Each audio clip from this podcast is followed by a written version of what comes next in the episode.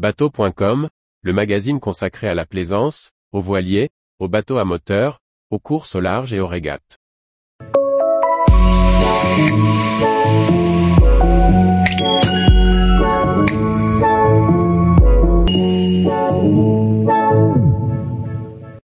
Essai en navigation du Windy 34, pas besoin de la motorisation maximum.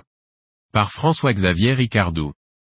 Monomoteur ou bimoteur, le Windy 34 est disponible avec des motorisations uniquement inboard et diesel. Nous avons pu constater dans notre essai que même avec sa plus petite puissance, le Windy 34 offre de grands plaisirs pour son équipage. Après avoir découvert les aménagements du Windy 34 et bien jugé de la qualité des finitions, nous avons réalisé des essais en mer de ce sport cruiser. Les essais se sont déroulés avec la plus petite motorisation de ce modèle.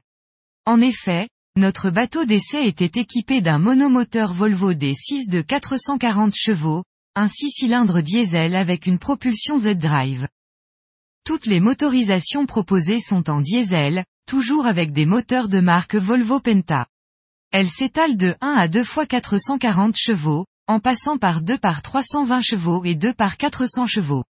Avec la plus forte motorisation, le chantier annonce des vitesses maximales de 54 nœuds.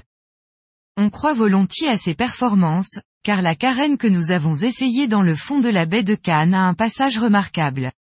Le V prononcé à l'avant assure un comportement sans reproche. La qualité de fabrication joue aussi son rôle ici. Aucune vibration, très peu de niveau sonore, un sentiment de solidité offre à l'équipage un sentiment d'invulnérabilité. Le tout est augmenté par le confort de barre d'une direction électrique et des flaps automatiques.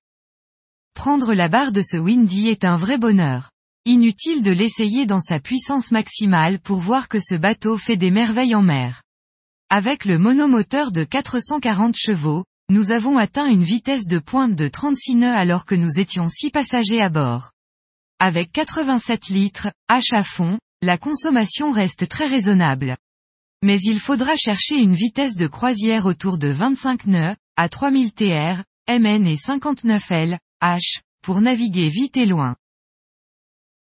Tous les jours, retrouvez l'actualité nautique sur le site bateau.com. Et n'oubliez pas de laisser 5 étoiles sur votre logiciel de podcast.